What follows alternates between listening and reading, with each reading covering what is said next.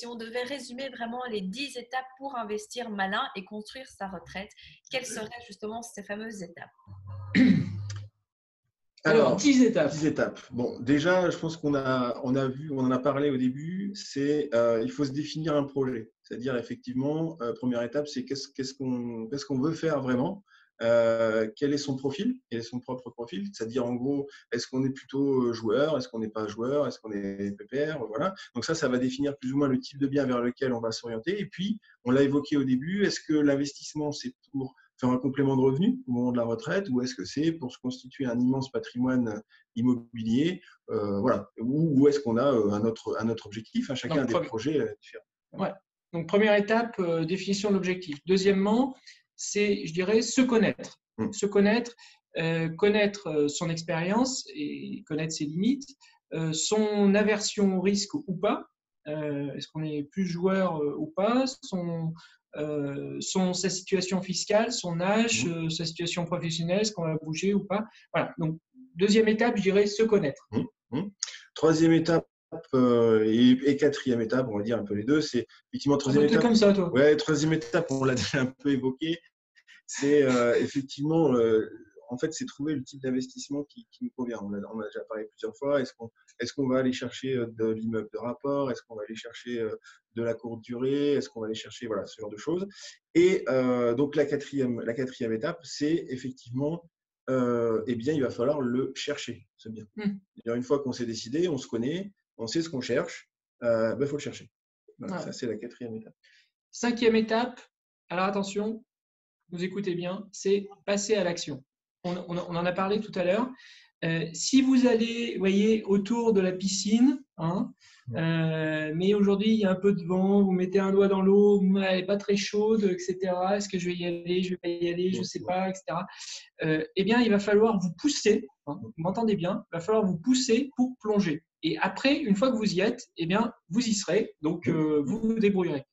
Euh, mais euh, il y, a vraiment cette étape, il y a ce switch à faire dans votre tête euh, pour, pour se dire, allez, aujourd'hui, j'y vais, j'y vais. Même si c'est trop froid, j'y vais. Et en fait, c'est là que ça se joue. Donc, cinquième étape, passer à l'action. Et franchement, c'est pas qu'un mot, parce que vous pouvez avoir regardé tous les blogs, des annonces, etc. Mais il y a un moment, les sommes sont importantes et vous allez avoir vous-même, votre subconscient, votre entourage parfois qui va vous dire est-ce que tu fais bien, tu fais pas une erreur, etc. Donc là, vous allez devoir faire preuve d'une force mentale pour se dire allez, on y va. Ça y est, c'est décidé. L'étape 6, euh, c'est une étape qui est aussi très importante, en tout cas à nos yeux. D'ailleurs, on a un projet euh, euh, sur, le, sur le sujet qu'on va essayer de mettre en place. C'est l'étape de la négociation. Euh, c'est extrêmement important, c'est que euh, finalement, il faut euh, savoir négocier et il ne faut pas non plus hésiter à négocier. Alors évidemment, on n'est pas tous négociateurs, hein, on n'est pas comme ça le matin et puis hop, là, je, sais négocier. Non, c'est pareil, on revient sur ce qu'on dit au début, il faut se former, il faut, il faut comment dire, suivre des choses. On a des prédispositions, chacun a des prédispositions. on sait que nous, dans notre duo, il y en a un des deux qui est, comment dire, plus naturellement euh, comment dire, négociateur que l'autre, mais euh, il faut, il faut euh, comment dire, là aussi, il faut passer le cap et il faut y aller. Et ce qui est important de retenir, c'est qu'on peut tout négocier et on peut négocier à tous les niveaux. Ça, c'est mmh. super important. et alors, il y a des choses qui sont évidentes, c'est-à-dire que quand on va aller faire une proposition pour un bien, on se doute bien qu'on va négocier. Ça, c'est clair. Mais vous pouvez aussi négocier avec le notaire. Euh, c'est pas forcément naturel, mais il y a des portes qui sont ouvertes pour négocier avec le notaire. Absolument. Euh, et donc, formez-vous au quotidien, dans la vie courante, à négocier. Nous, c'est quelque chose euh, pour tout. Euh, bon, pas à la boulangerie, mais, dans le quotidien, c'est important que vous ayez ce réflexe de toujours demander un peu plus, parce que de toute manière, vous risquez rien. On, vous risquez juste qu'on vous, qu'on vous dise non, c'est pas possible, mais c'est pas grave. La septième étape, on était à 7, je dirais, c'est le déceler les différents euh, piège qu'il peut y avoir dans les compromis et les actes de vente euh, notariés. Mmh. Euh, alors c'est un peu parfois indigeste, les documents sont épais, quand on n'est pas juriste, ça rien d'un super roman. mais malheureusement, on s'est aperçu par l'expérience que il peut y avoir des oublis, des erreurs des notaires. et après, bah, la responsabilité, c'est quand même vous qui avez signé, donc c'est toujours compliqué à gérer après. Donc il faut vraiment, lors de l'étape de compromis et d'acte de vente, mais je dirais surtout du compromis, parce que c'est le premier, c'est départ, il faut être super pointilleux sur toutes les lignes, tous les termes que vous ne comprenez pas. Vous notez tout, tout, absolument tout. Et tout doit être éclairci et clean avec le notaire le jour du compromis. Euh, et tant, tant que ce n'est pas clair, vous ne signez rien. Euh, voilà. Étape euh, importante, parce que c'est vraiment celle qui va concrétiser, et là, il ne faut pas se tromper. Oui, ouais, tout à fait. Si je peux me permettre de rajouter justement ce, dont tu viens de dire, c'est vraiment primordial parce qu'on croit souvent que parce que le notaire a une certaine autorité ou autre, on peut lui faire confiance, les yeux fermés, mais il y a souvent des abus également. Il y a souvent des choses qui sont euh, mal, euh, mal rédigées dedans, donc vraiment très très important. Et merci de l'avoir souligné, c'est quelque chose qui ne revient pas assez.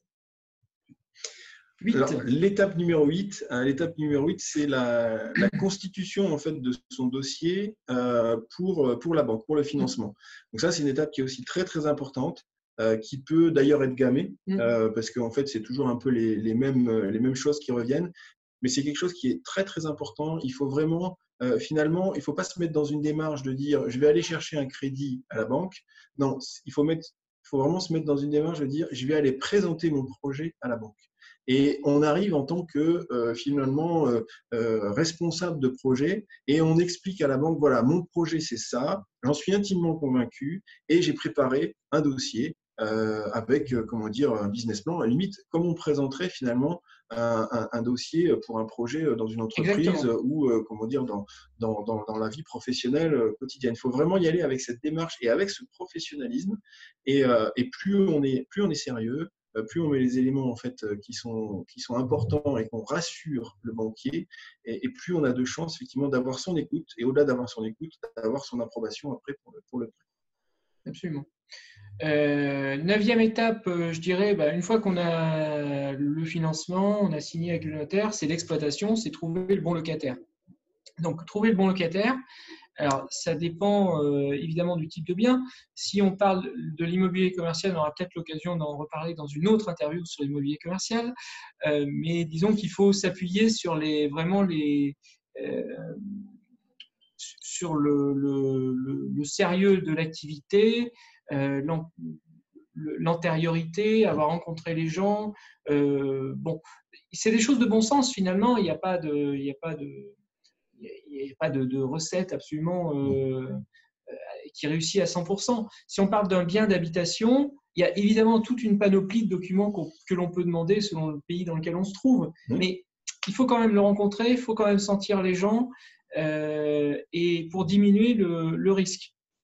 et ça, c'est pas une science exacte. bon, en tout cas, nous, on avait fait sur notre blog, on, vous pourrez trouver euh, notre blog Construire sa retraite, vous pourrez trouver une liste de 30 critères que vous pourrez euh, télécharger, mmh. euh, qui sont assez, qui sont très précis sur comment trouver un locataire mmh. pérenne. voilà. Donc, je vous invite à aller le consulter. mais il ne faut pas, faut pas se tromper non plus là-dessus. Et dernière étape. Dernière étape. La dixième. La dixième. Dix étapes.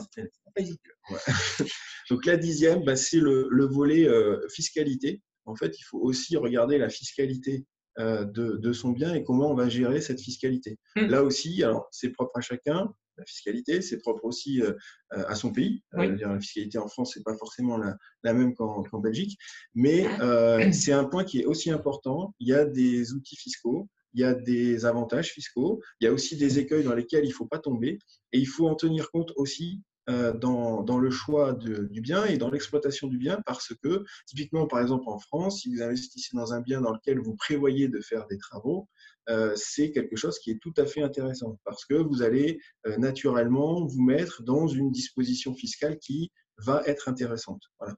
Donc, c'est quelque chose qui est important. Il faut toujours prendre en compte la fiscalité en fait de, qui va être gérée à votre investissement immobilier. Si vous souhaitez vous lancer dans l'investissement locatif en Belgique, je vous invite à vous inscrire via le lien qui s'affichera ci-dessous dans les commentaires pour bénéficier de votre session stratégique offerte afin de parler de votre projet immobilier. Je vous dis à très bientôt pour une nouvelle vidéo 100% belge.